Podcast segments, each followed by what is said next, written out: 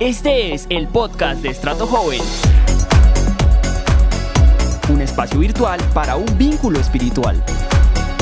No hagas nada más. Hola chicos y amada familia MA Macedonia Internacional. Gracias por formar parte de estos espacios tan maravillosos. Quiero decirles que para mí es un privilegio poder compartir este tiempo de edificación con ustedes. Sé que tal vez me habían visto desde otro escenario que es Gema, pero qué lindo poder impartir la palabra del Señor en este tiempo. Quiero hablar hoy acerca de unas virtudes que puedo decir que el Señor ha formado en mi vida y que son muy importantes por desarrollar en nuestra vida cristiana y que además son complejas por el contexto en el que vivimos de obtener, ¿sí? Y esas virtudes son la paciencia y la constancia. Y ustedes se preguntarán, bueno, ¿por qué crees que esas virtudes son difíciles de alcanzar? Yo creo que son difíciles de alcanzar por nuestro contexto, porque somos una generación bastante acostumbrada a tener muchas cosas de manera inmediata, de manera rápida. Tenemos muchas cosas a nuestra disposición, a un clic, cosas que tal vez en otros tiempos y a otras personas les tomaba tiempo, de, dedicación, esfuerzo, a nosotros pues no nos requiere de mucho porque pues de cierta manera la tecnología nos ha ayudado y aunque eso representa una ventaja, de cierta manera pienso que somos jóvenes con una cultura a la cual le falta el desarrollo de esta virtud tan importante como lo es la paciencia y la constancia. Eso lo vemos en cosas simples. Somos una generación que no nos gusta hacer fila en los bancos porque claramente nos parece una pérdida de tiempo. Y bueno, personalmente no sé si a ustedes les pasa, pero a mí me molesta mucho cuando alguien que va adelante mío camina lento, ¿sí? Y puede que yo no lleve prisa, puede que yo no tenga afán, pero a mí me desespera el hecho de que alguien que vaya adelante mío camine lento. Y cuando yo me he enfrentado a esta situación, yo digo, pero bueno, o sea, ¿cuál es el afán? ¿Por qué vivo tan deprisa? Y créanme que así como vivimos cosas pequeñas deprisa, así con falta de paciencia, esto también se ve reflejado en cosas grandes. También nos pasa que somos una generación que le falta constancia y que le falta tener como claridad en muchas cosas para lograr y alcanzar ciertas metas que se proponen. Por ejemplo, Normalmente tenemos como un itinerario para la vida, ¿sí? Como un calendario que desarrollar en cada etapa que pasamos. Entonces decimos, yo me quiero graduar de la universidad a los 22 o 23 años, a los 25 o 26 ya tengo que estar casada, a los 27 o 28 debo tener un, un trabajo estable, un proyecto espectacular, un ministerio súper desarrollado, a los 30 ya debo tener una familia hermosa, de manera que a los 35 yo ya pueda disfrutar de todo aquello que construí y nos esforzamos por alcanzar muchas cosas, de cierta manera es muy bueno, porque como dicen, somos una generación que sabe de dónde viene y para dónde va, pero lo malo es que el no ser conscientes y el no saber que detrás de cada cosa hay un proceso nos lleva a que cuando las cosas no suceden como nosotros creíamos que iban a suceder, lleguemos a la frustración. Y la frustración pues no permite que podamos desarrollar o sostener aquella visión que Dios nos ha entregado o aquello que emprendemos. Por eso vemos que listo, como jóvenes tal vez llegamos a tener una familia hermosa, pero son familias que no se sostienen en el tiempo, familias que a los tres años están totalmente destruidas, emprendemos proyectos, pero no somos capaces de sostenerlos porque nos falta paciencia y constancia, porque queremos ver las oportunidades a la primera y muchas cosas en nuestra vida son así y se ven reflejadas porque nos faltan esas virtudes tan importantes como lo son la paciencia y la constancia. Es por eso que he titulado la enseñanza de hoy, La obra de Dios se hace perfecta en la paciencia y en la constancia. ¿Cómo era? La obra de Dios se hace perfecta en la paciencia y en la constancia. Y bueno, primero que todo, para hablar de la paciencia y la constancia, quise traer a colación uno de los libros que en mi concepto es de los más prácticos que tiene la Biblia, y es el libro de Santiago. El libro de Santiago, para ponerlos un poco en contexto, es una carta que se le hace a los cristianos judíos que están viviendo un momento de persecución, incluso de esclavitud. Y este libro está dirigido a ellos diciéndoles cuáles deben ser las características o las virtudes que deben tener cuando pasan por distintas adversidades. Por eso quiero que vayamos a la palabra en el libro de Santiago 1, eh, del verso 2 al 3. Y dice lo siguiente, Hermanos míos, tened por sumo gozo cuando os halléis en diversas pruebas, sabiendo que la prueba de vuestra fe produce paciencia. Y en otras versiones dice, produce constancia. Sé que tal vez la Biblia lo, equipara o, lo, lo establece como conceptos iguales, pero para nosotros estas dos palabritas tienen connotaciones diferentes, por lo tanto son virtudes que si bien se complementan, requieren de ciertas características distintas. Por ejemplo, la paciencia para nosotros tiene que ver con la capacidad de sostener y de mantenerse en ciertas adversidades y mientras esperamos poder tener paz. Mientras que la constancia es esa determinación de dar continuidad y esforzarse por seguir emprendiendo aquello que esperamos o aquello que estamos buscando, ¿sí? Entonces, la paciencia tiene que ver más con soportar ciertas situaciones y hacerlo con la paz de Dios. Y, las, la constancia tiene que ver con ser personas perseverantes en medio de las circunstancias y ser personas que tienen determinación para continuar aquello que comienzan. Cuando a nosotros nos hablan de pruebas, automáticamente se nos viene a la cabeza muchas cosas, ¿sí? A mí se me viene a la cabeza, si me dicen pruebas, yo digo cosas difíciles, cosas terribles por pasar, para mí eso son las pruebas, porque es lo normal pensar. Pero las pruebas son más que circunstancias que debemos soportar. Las pruebas son pruebas y quiero darles el significado de las pruebas. Las pruebas son acciones mediante las cuales somos analizados para saber qué conocemos, cómo reaccionamos y cuál es el fruto o resultado que damos respecto de aquello que conocemos.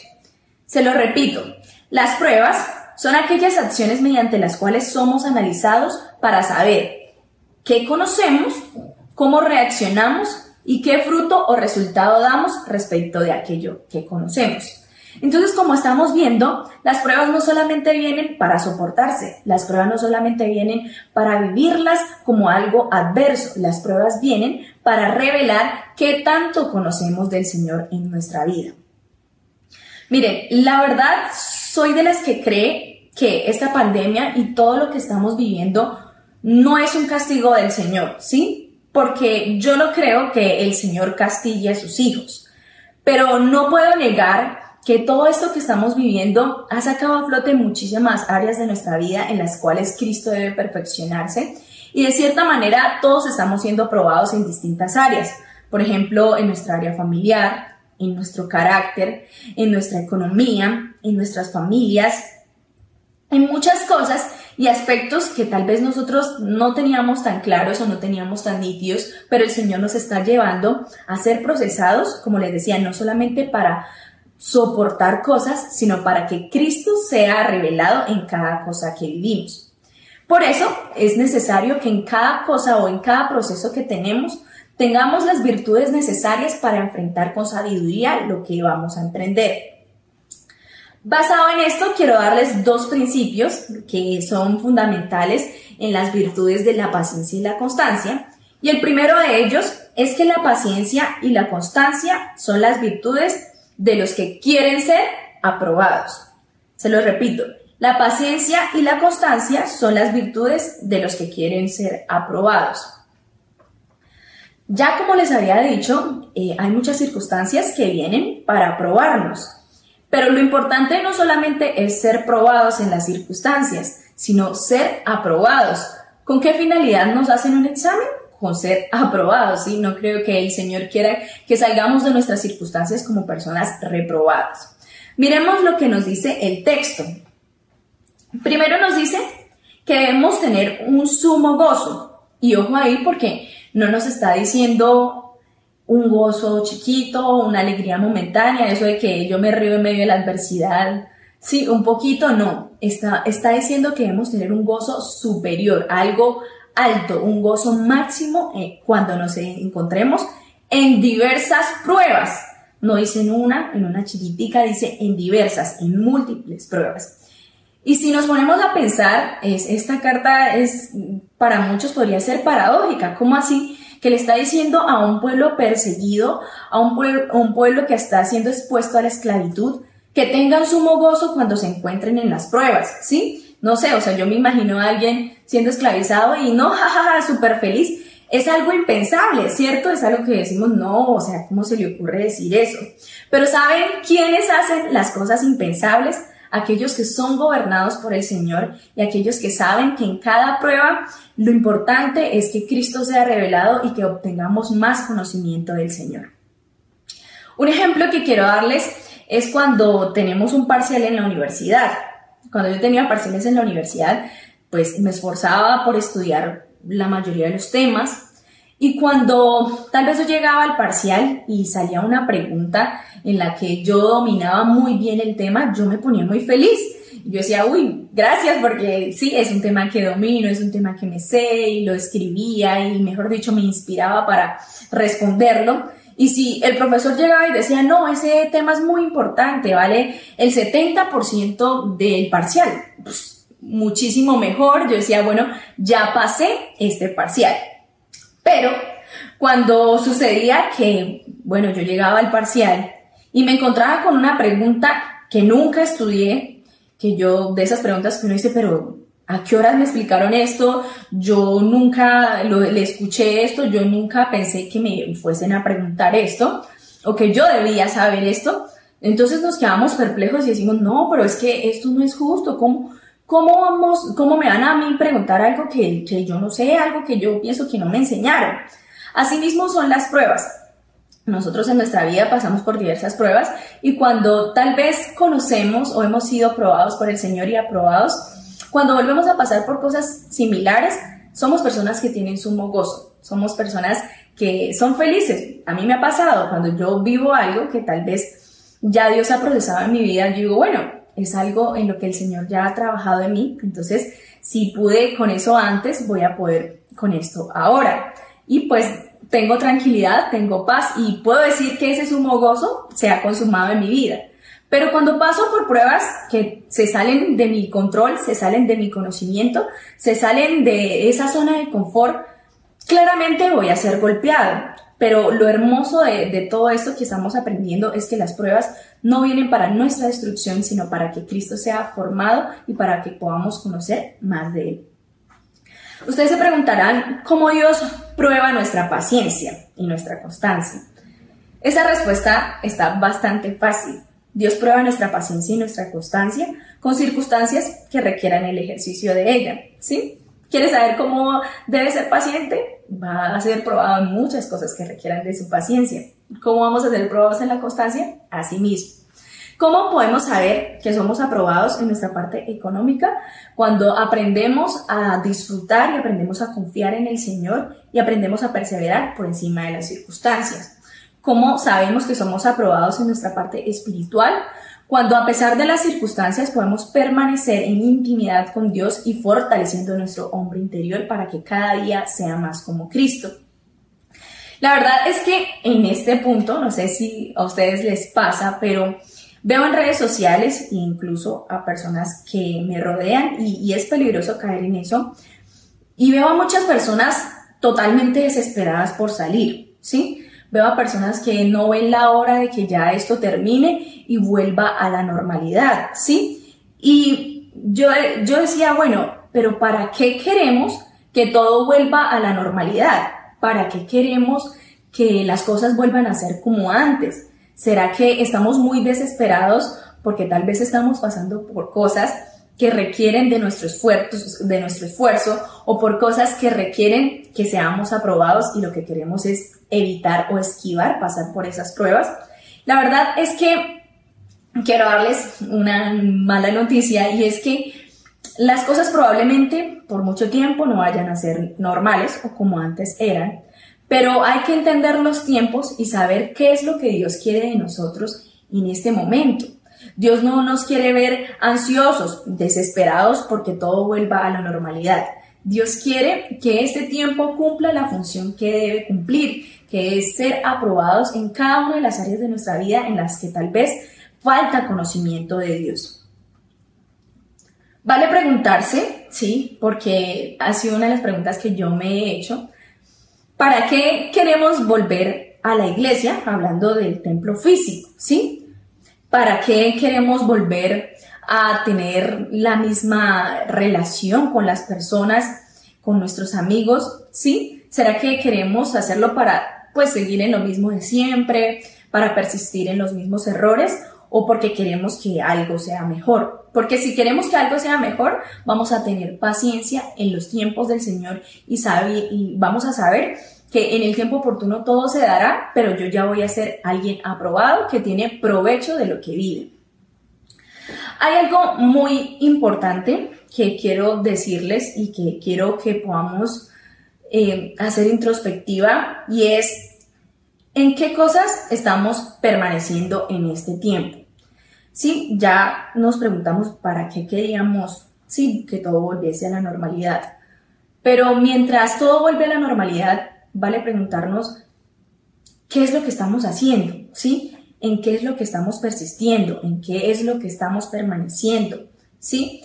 Y pienso que es difícil tal vez ser conscientes de nuestro proceso porque no hay personas que estén a nuestra vigilancia. Por ejemplo, no hay un líder que revise si estuvo en el culto o no, no hay alguien que lo obligue a estar en una célula o lo motive todo el tiempo a estar en una célula. No estamos expuestos, aunque hemos tratado de, hacerlo, a esos espacios de adoración en los cuales tal vez llegamos y podemos ser introducidos en un fluir maravilloso. Tal vez no estamos tan expuestos a eso como antes, cuando podíamos tener la libertad de hacerlo, pero vale la pena preguntarnos, ¿sí? Aquí donde nadie me ve, donde nadie me está obligando a nada, donde no tengo que agradar a las personas, ¿en qué estoy permaneciendo? ¿Sí? Pienso que eso es muy importante porque las personas que permanecen en lo correcto son aquellas que son aprobadas por el Señor, ¿sí? Si nosotros insistimos en lo incorrecto, siempre vamos a vivir de prueba en prueba y esa paciencia, listo, se va a moldear y se va a, a cada día generar como de, ciertas maneras o magnitudes, pero lo complejo ahí es que nunca vamos a salir de ellas y vamos a vivir como en un círculo vicioso, siendo probados en una misma cosa y creo que no es el fin de lo que nosotros vivimos y de las pruebas que pasamos. El segundo de los principios es que los que tienen paciencia y constancia están completos. Diga conmigo, están completos. Ustedes quieren ser personas, sí, que son hermosas, completas, que no les falta nada, sí, que están cabales, como dice la palabra del Señor. Bueno, lo que nos hace falta es paciencia y constancia. Vamos a ver lo que dice el versículo 4.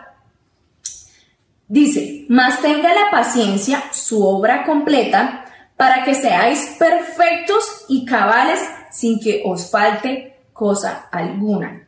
Entonces, muchas veces buscamos estar completos porque decimos, ay no, yo quiero, eh, cuando yo, yo estaría completo si sucediese esto en mi vida. Pero la verdad es que para que muchas cosas estén completas en nuestra vida se requiere de paciencia.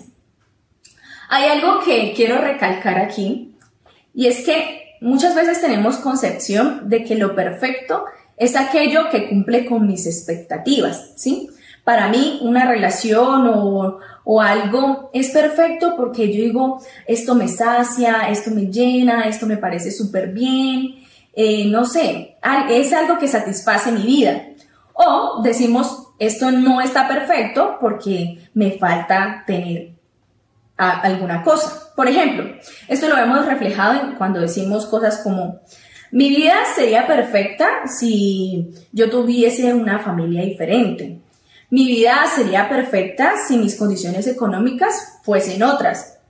Mi relación con X persona sería diferente si esa persona hiciera esto o si esa persona no hubiese hecho esto. Mi obediencia a mis autoridades espirituales sería perfecta si mi líder no me hubiese hecho esto. O en viceversa, mi amor por mis discípulos sería perfecto si mis discípulos hiciesen aquello. Y la verdad es que sería muy lindo que todas las cosas fuesen como nosotros pensamos o como tenemos la expectativa, ¿sí? Cuando quisiéramos que de pronto en un liderazgo o las personas que nos rodean y están a nuestro cargo, sí, las personas fuesen súper dispuestas, tuviesen la misma pasión que tenemos y que, mejor dicho, fuesen como las promesas del Señor, todo sí y amén. Y por más que queramos eso, la verdad es que para que las cosas sean perfectas, no siempre van a depender de algo externo. Como estamos viendo en este pasaje, para que las cosas sean perfectas, la paciencia debe tener su obra completa en nosotros. Cuando las cosas no funcionan a nuestra manera, cuando las cosas no van como nosotros creemos que deberían ir, solemos decir, no, es que esto no me sacia, a esto le falta algo, sí, esto está incompleto, yo no me siento cómodo en esto, pero hay que entender que no se trata de algo que debe saciarme, sino que se trata de algo que yo debo aportar. Es algo que yo debo hacer para que todo sea perfecto, completo y cabal. Y lo que debo hacer es desarrollar esas virtudes, la paciencia y la constancia. La verdad es que si seguimos manteniendo esa, ese pensamiento de que las cosas no son perfectas porque nos falta algo o no son perfectas porque no cumplen con nuestras expectativas, no va a haber cuando nosotros podamos ser personas íntegras, completas, cabales y suficientes, como dice la palabra. Debemos entender que las cosas no van a funcionar a nuestra manera, sino que debemos cambiar ese chip y comenzar a tener la mentalidad de Cristo. La constancia y la paciencia son las virtudes que debemos tener en cuenta siempre que queremos alcanzar grados de perfección. Miren, quiero decirles y dejarles en, en esta noche que lo importante de, de todo esto que les hablé es entender que la paciencia y la constancia son virtudes que se desarrollan en las pruebas, pero que las pruebas son cosas que no simplemente debemos soportar, sino son cosas en las que debemos salir aprobados, ¿sí? La paciencia es de las virtudes más maravillosas en las que Dios me ha podido probar y he podido ver muchísimos frutos y yo sé que si ustedes pueden experimentar ese fruto de la paciencia van a ver grandes resultados, ¿sí? Van a haber áreas en las que tal vez ustedes por mucho tiempo estaban esperando alguna respuesta o alguna oportunidad, pero lo único que les ha faltado para que eso se complete ha sido la paciencia y la constancia. Entonces, más que vivir del afán, más que querer salir rápido, más que estar desesperados y ansiosos por lo que será del mañana, debemos aprender a discernir los tiempos del Señor. Debemos ser personas que afrontan las circunstancias de la vida con un entendimiento superior, sabiendo que las pruebas lo que hacen es revelar nuestro conocimiento de Cristo. Por eso no nos amargamos mientras vivimos las circunstancias. Debemos tener nuestro gozo puesto en que Dios cada día se está formando y revelando a nosotros. Debemos entender que las pruebas nos hacen completos, esa paciencia y esa constancia nos hacen completos, nos hacen perfectos, nos hacen cabales sin que nos falte nada, ¿sí? Muchas veces las cosas no van a cambiar y las personas no van a cambiar, pero lo que sí se va a requerir de nosotros es esa paciencia y esa constancia. Entonces eso era lo que quería compartirles el día de hoy. Eh, quiero darles un saludo y, darles las gracias por estar atentos en este tiempo. Eh, quiero que ahí donde está cierre sus ojos y podamos decirle al Señor que nos ayude a tener esa paciencia y esa constancia para no desesperarnos en medio de lo que estamos viviendo. Amado Espíritu Santo de Dios, te damos gracias por esta palabra maravillosa, gracias porque sabemos que tu palabra es oportuna, Señor. Queremos ser esa generación que no vive de decisiones aceleradas, que no vive, Señor, de la desesperanza, Señor, sino que vive de tu verdad y del conocimiento tuyo, Señor. Queremos ser personas pacientes, constantes en lo que hacemos, Señor, que permanecen en las cosas correctas y no en lo incorrecto, Señor. Y queremos entender, Padre, que nosotros vamos a ser completos y perfectos, no porque hay algo externo que nos sacia, no porque hay algo que debe cumplir con nuestras expectativas, sino porque tú eres nuestro Dios, tú eres quien nos sacia y hay cosas que debemos desarrollar como la paciencia para que todo sea llevado a cabalidad. Gracias Señor por este tiempo, gracias por los que disponen su corazón y Padre te pido que esta palabra haga eco en sus corazones, que se quede sembrada en sus vidas para que pueda dar un fruto y pueda ser conocido en cada uno de ellos. Amén.